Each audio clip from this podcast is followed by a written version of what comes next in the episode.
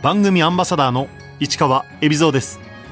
このコーナーは毎回一人の障害者アスリートチャレンジドアスリートおよび障害者アスリートを支える方にスポットを当てスポーツに対する取り組み苦労喜びなどを伺います。旭川門学校の教諭で旭川パラスポーツ協議会の代表を務めています今野正弘です。今野正弘さん1971年北海道岩見沢市出身の49歳。日本体育大学卒業後北海道内の養護学校に勤め現在は北海道旭川盲学校で先生をしています。生徒たちに社会参加を促すためスポーツを指導。1998年の長野パラリンピックでは教え子2人をクロスカントリースキーの選手として送り出しメダルを獲得しました。2017年知的障害を持つ選手たちによるスペシャルオリンピックス冬季世界大会では日本代表のヘッドコーチを務め旭川パラスポーツ協議会の代表としても活動。旭川を拠点にパラスポーツの振興に努めています。日体大では陸上部に在籍していた今野さん。北海道生まれで子供の頃からクロスカントリースキーも得意でした。クロスカントリースキーの方が自分が小学校4年生の頃から行ってました。それほど競技力がある人間ではなかったので、あの、指導者になりたいなっていう気持ちで日体大の方には進学したんですね。大学卒業後、教員採用試験を受け、北海道内の養護学校で保健体育の教員に採用された今野さん。スポーツを通じて生徒たちに社会参加を促そうと思ったきっかけは？高等養護学校で教えていたからなんだと思うんですけれども、学校を卒業し、社会人になった時に、スポーツを楽しむことで、仲間が増えたり、旅行に行ったり、いろんな経験ができたらいいなというふうに思ってました。自宅と働き先の往復だけではなくて、もう一つの居場所ができたらいいなという考えもあったんですね。スポーツを始めたことで生徒たちはどう変わったんでしょうか？初めは何でもそうなんですけど、やっぱり自信がないので、ちょっと自分にはできるかなとか、どうせやってみてもうまくいかないんだとか、そういう言葉が多かったんですけど、まあ行うことによって自分でもできる、自分自身に自信が持てるようになってって、目が輝いてくるっていうところがあります。やっぱり褒められるっていうこと、褒めてもらうということは気持ちいいものだと思いますので、褒められることで自信をつけ様々なスポーツ大会で目覚ましい活躍を見せる生徒たちもいます実際に自分より速いとか上手いとかそれから仲間の中で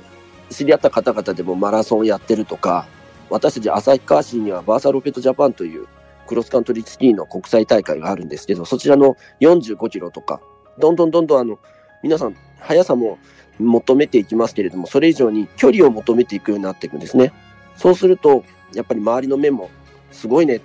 ていうことで変わってくるので、結構皆さん自信がついてくるみたいです。スポーツで得た自信が卒業後、就職して社会に出た際に生きることも多いそうです。特にあの仕事先でも知的に障害を持ってる子たちだと言われてることが理解できなかったり失敗することも多いんですけれども自分たちの中では失敗することもあるけれどもあのスキーもできるし褒められることもたくさんあるからそのくらいではへこたれたりしないよっていうことをよく話してくれますね。中学校とか学校に行きたくないとかっていうことも結構多かったけれどもスポーツを始めて今社会に行って働いてる時は多少バカにされてもふんと何それみたいな感じで落ち込むこともなく随分とメンタルが強くなったな精神的に強くなったなって思うことがあるとよくそんな話を聞くことがあります。1998年に行われた長野パラリンピック。今野さんは当時勤務していた養護学校の生徒2人をクロスカントリーの選手として出場させました。当時2人は16歳と15歳。彼らを大舞台に出場させたきっかけは？大会の2年前に長野パラリンピックに出れる選手を探している選考会というのがありましてうちの学校当時歩くスキーの授業を行ってましたので出れそうな生徒はいないですかと連絡があったそうなんですね。それで当時の校長先生が特に2人早いから選考会に出てみてはどうだいということで、えー、パラリンピックの存在と選考会に出るきっかけをいただきました。2人は北海道内で行われた選考レースを通過。長野で行われる代表選考レースに出場することになりました。初めはあの選考会に出ても、そんなまだ中3ですので、勝てるわけないだろうっていう気持ちがあったんですよね。あくまでも選考会や飛行機に乗りに行こうって言ってました。道内の選考レースが終わった後に、本州長野の方でももう一つ選考会が行われてたみたいなんで、その競技結果っていうのもいただいたんですよね。で、それを比べた時に、あれこれもしかしたら結構上位の方いけるかもしれないなっていうところがありましたので、そこからちょっと本格的に練習をして、全国の選考会に挑む形になりました。2人は見事、長野パラリンピック代表に選ばれ、今野さんもクロスカントリー日本代表チームのスタッフとして大会に同行。なんと、2人ともメダリストになりました。あの、一番初めにメダルメダル取ったんだっていうところでは、あの、スタッフ同士で、あの、抱き合って喜んで泣いてましたね。本人たちはやったやったっていう感じですよね。うん、この二人の、やっぱり実力というか、やっぱり、すごい頑張り屋さんだったんですよね、二人とも。なので、そこまでいけたんじゃないかなっていうふうには思ってます。パラリンピックに出たことで、生徒たちに変化は？一番は、まあ、1年間に7回も強化合宿があったので、結構飛行機を乗ったり、電車に乗ったり移動もしましたし、家から離れて生活もしましたので、自立心っていうんでしょうかね。自分のことは自分でやる。まあ当たり前なんですけども、あの困ったら誰かに声かけるようにもなりましたし、なんかすごい自信がついてきたんだと思うんですよね。顔つきがなんか頼りないっていう表情から、俺に任せろみたいな感じの表情に顔つきになってたっていうことを覚えています。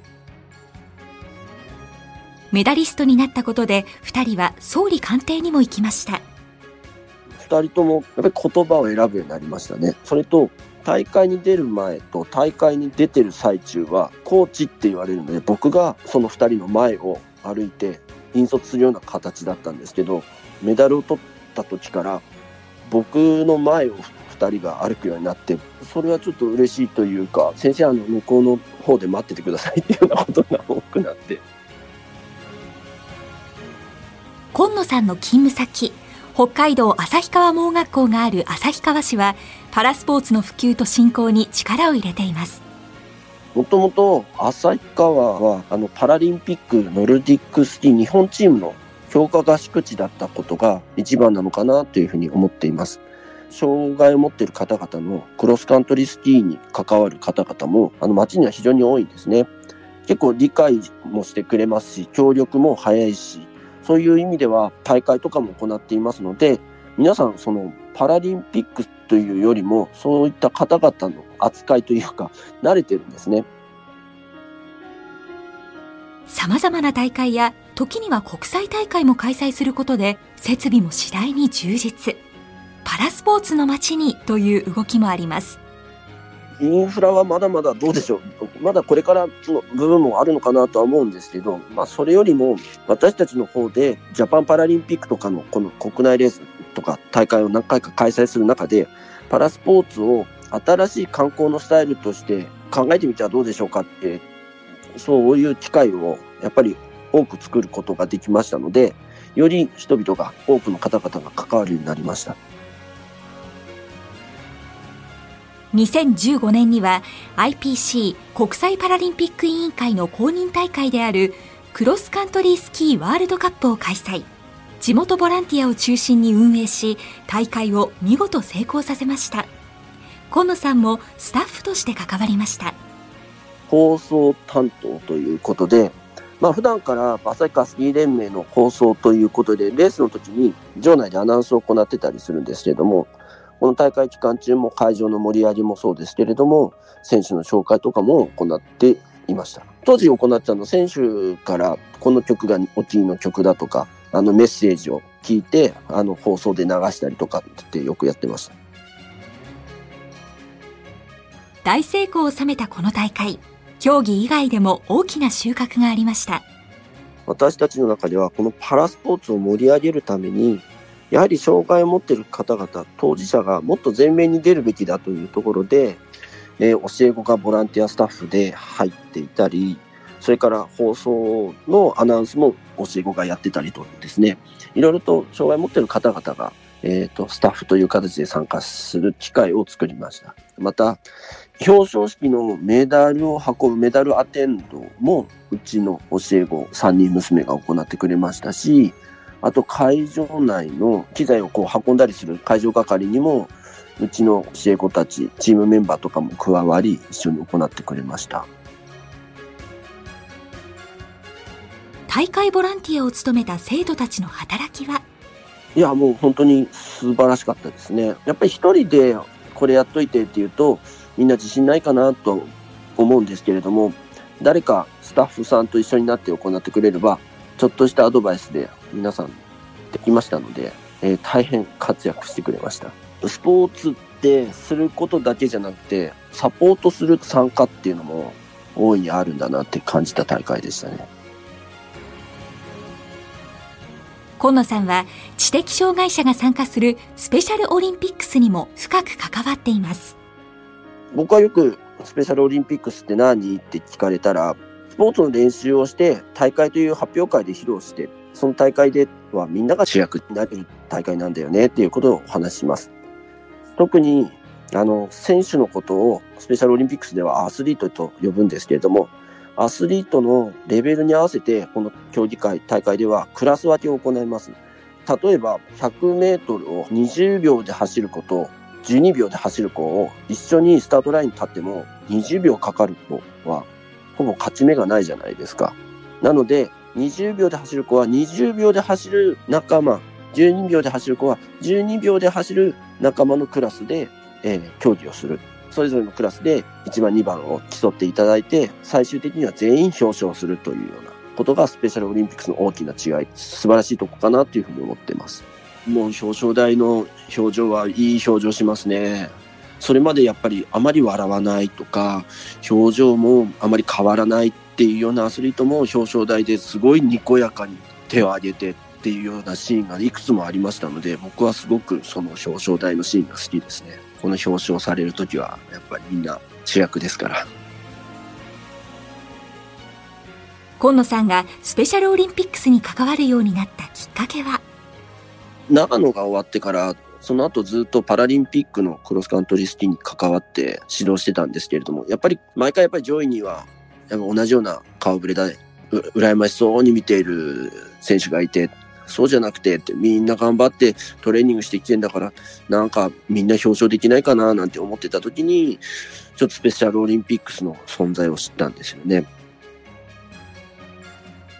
2017年オーストリアで行われたスペシャルオリンピックス冬季世界大会に今野さんはクロスカントリースキーの日本代表のヘッドコーチとして同行。今野さんが直接指導する3人も出場し全員がメダルを獲得しました。スペシャルオリンピックスの世界大会ってもうちょっと規模が小さいのかなと思ってたんですけど行ってみたらもうびっくりであのパラリンピックともう本当に遜色ない同じぐらいの規模でオーストリアのあの地元の方々がやっぱり会場に来て応援してくれてましたね。特にオーストリアのやっぱりこのキーに対しての文化っていうんでしょうか、応援文化っていうのがあるっていうのは聞いていたので、あ、こういうことなんだなっていうふうに思って見てましたね。今野さんは日本でもスペシャルオリンピックスのような大会を開催しようと活動しています。同じような競技会ができたらいいなと思って、夏は陸上競技で私たちあの、 adapted 陸上っていう名前を付けて、同じスタイルでやってます。スペシャルオリンピックスって固定しちゃうと、あの知的に障害がある方々が中心になってしまうので、今は adapted って言って、まあ誰でも参加できるよ。障害持っててもなくても誰でも出れますよ。ただ実力に合わせて、ちょっとクラス分けを行って、最後は全員表彰しますよっていうような流れでやってます。パラスポーツの普及のためには指導者の育成が急務と言われています今年2月、旭川医科大学でパラスポーツ指導者の全国研修会が開催され、およそ200名が参加。今野さんもシンポジウムに出席しました。うちの水内アスリートクラブでは、まあ、障害があっても障害がなくても、まあ、みんなで一緒にスキーやりましょうっていうところで、車椅子の小学生たちが、地元の小学生のスキー少年団の方に行って、一緒にトレーニングさせてもらったり、少年団の集まりの雪の中での運動会、設置運動会があるんですけど、そこにも一緒に参加させてもらって、非常に仲間、友達になってですね、楽しそうにできたっていうことがありましたので、それをちょっと紹介させていただきました。障害を持った子どもたちが気軽にスポーツを始められる場を設けることも社会参加を促すためには必要です結構僕ら体験会って行ってるんですね。スポーツの体験会っていうのを。でその体験会に実際にお家の方と行ってみてちょっと褒めてもらって楽しいなって思ってそこから始めましたっていう子たちが結構多かったんです。競技人口で頭を悩ませるパラスポーツ団体も多い中選手を増やすために必要なことはこれはパラスポーツに限ったことではないかなと思いますけど、やっぱりスポーツをしやすい環境が必要だなとは思います。例えば学校で体育でスポーツ教えても、そのスポーツが卒業した後に継続してできるかというと、そうでもなかったりするものですから、そうすると街の中に継続して取り組めるスポーツ施設、スポーツチーム、そういった仲間がいないと。そして仲間がいてもそこにはなかなか入り込めない部分もありますので、そういう仲間をご紹介してというような流れも必要になってくるかなというふうに思っています。旭川では普段からパラスポーツ指導者の育成にも取り組んでいます。地道にあの、障害者スポーツ指導員の養成講習を、えっ、ー、と、旭川では行ってきてまして、まあ、そこに参加してくださった方が、でそこからさらにチームとかに加わって一緒に活動してくれてるっていう例はたくさんあります。指導者養成の時にもお話ししてることなんですけど、あの、一人でやるより、やっぱり仲間を作って仲間と一緒にやった方がいいよっていうことを話しています。まあ指導する側も、あの、指導しながら一緒にスポーツを楽しむっていう気持ちをやはり持っていないといけないと思いますし、困った時に助け合いができる、そういう仲間が身近にいるだけでも心強いかなっていうふうに思ってます。今野さんは障害者アスリートの指導を通じてスポーツは楽しむことが大事だと改めて実感したそうです目標までの道のりって苦しい思いばっかりしなくても楽しい思いしながら目標に到達してもいいのかなっていう気持ちが日に日にやっぱり強くなりましてそれってあの練習に来た毎回が一つ一つのイベントでやっぱり楽しいっていう気持ちを大事にしたいなっていうふうに思いましたね。障害を持つ選手を指導することで今野さん自身が学んだことは？僕学生の時に陸上の方でマネージャーも担当してたので、その時に選手によくいろいろ聞くんですよね。どう思ったとかっていうことをよく聞いてたんですけど、障害持っている方々もそれと同じで、やっぱりどう思ったとか、どう感じたとかっていう、その部分を聞きながら行っていかないといけないなっていうふうに思いました。特に知的の子たちが多かったので、まず聞いても答えがなかなか見つからないとか、返ってこない部分もたくさんありますので、その時は相手のスポーツを行う子たちの立場になって、これだったら困るよなとか、あ、これだったら楽しくないだろうなとか、そんなことをえ考えながら行うことって大切だなと思いました。指導する際は生徒を引っ張り上げていくのかそれとも後押ししていくのか今野さんはどちらのタイプなんでしょうか？どっちのパターンもありだと思いますし教えてるお子さんによっては目標よりも目の前のちっちゃな成功体験を積み重ねる方を重要視することもありますしよくお話しするのは、あの、うちのスペシャルのアスリートで、世界大会でメダル取ってきた女の子なんて、やっぱり一番初め出会った時に僕のことなんか信じられないじゃないですか。だから信じてもらうのにやっぱり時間をかけて、お互いにこう信頼関係を持てるようにしていかなければいけないなっていうところからのスタートがありましたね。そこから一つ一つ成功体験を積み重ねて、どんどんどんどん実力をつけて、うまくいかないことがあっても、それって次うまくいくことのヒントがあるよっていうようなポジティブなお伝え方をどんどんしながら行っていくと、やっぱり力ついていきますよね。今野さんはメダリスト育成に向けた取り組みが4つあると言います。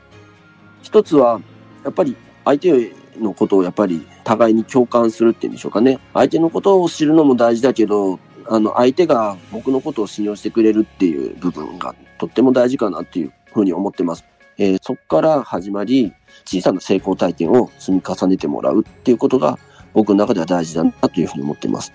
えー、そして3つ目は、えっ、ー、と、結構アドバイスも簡潔に、そしてポジティブに、やっぱりスポーツを行ってて指導されて、ダメなことよりもいいところをどんどん出していく。で、必ず褒めて終わる。楽しい思いをして終わるっていうようなところで、アドバイスをポジティブに行っているっていうことがあります。そして最後は、やっぱりこう、本番を想定した練習を僕は結構行います。学校で言うと、運動会の前に総練習があるように、レースのために同じような設定をして、えー、そこで一回練習をしてっていうような積み重ねが必要かなというふうに思ってますね。あまり大きな声では言いませんけど、あの、ゴール入った後の練習とかも結構行います。ゴールした後のパフォーマンスをイメージトレーニングさせるのは、スポーツを楽しむための一つの方法だといいます。僕はあの、ゴール入ったら、あの、倒れ込むようにっていう話をしてます。倒れた後も必ず顔は下に向けないで横に向けるか上に向けるようにって話をしながらやってます。イメージを持たせながらみんなでこうゴール入った後わー倒れてうわーこう出て拍手がとかみんな頑張ったねわーとかやりながらそれもちょっとみんなでこう楽しみながらやってますね。今野さんは旭川に障害者と健常者が一緒に楽しめる様々なスポーツクラブをいくつも作って活動しています。旭川にはバスケ555からスタートして、39アスリートクラブ、ハットリトリックスという333というサッカーチームがあったり、ボッチャでもレックボッチャ000っていうチームがあったりですね、みんななんでゾロ目にしてあるのっていうところをよく聞かれるんですけど、一番初めはあのバスケ555っていうチームで、チーム名を考えるときに、なんか掛け声とかを想定して、チーム名をみんなで考えてたんですよね。それで、ゴーゴーゴーって言えたらいいんじゃないっていうところの発想から、じゃあ数字にしたらどうっていうところで5が3つになりました。で、これからそのパラスポーツといいますか、そういったスポーツチームはもっともっとたくさん増えていってほしいねっていう願いがあったんですね。なので、じゃあみんなゾロ目のこの555の他に、これが全部たくさん出来上がったらいろんなスポーツチームができるんじゃないって、そういう形でやっぱりこうスポーツチームを増やすことによってえっ、と、みんなスポーツを選んでスポーツできるようになってくる。それって大事なことなんじゃないかっていうところで、こういうスポーツチーム名が作られました。そのうちの一つ、39アスリートクラブは、夏は陸上、冬はクロスカントリースキーを行うクラブで、毎週日曜日の午前中に活動しています。上は30ちょっと過ぎ、下は小学校1年生か2年生ぐらいの子からいるんですけど、特に夏場、陸上競技やってる時は近くの、えー、公園に集まって、みんな好きなように走ってます。あの、目標があったらその目標に向けた指導はするんですけども、普段は結構みんな集まって、えっ、と、僕はあの10キロ走りますとか、僕は1時間走ってきたいですとか、僕は散歩してきたいですっていうような、いろんなみんな取り組みがあって、あの友達同士、じゃあ僕も10キロ一緒に行くわとか、ね、誰か一緒に走らないって声かけて、一緒に走る人を集めたりとかしながらっていうような、そういうコミュニティっていうような考え方で、今は活動してます。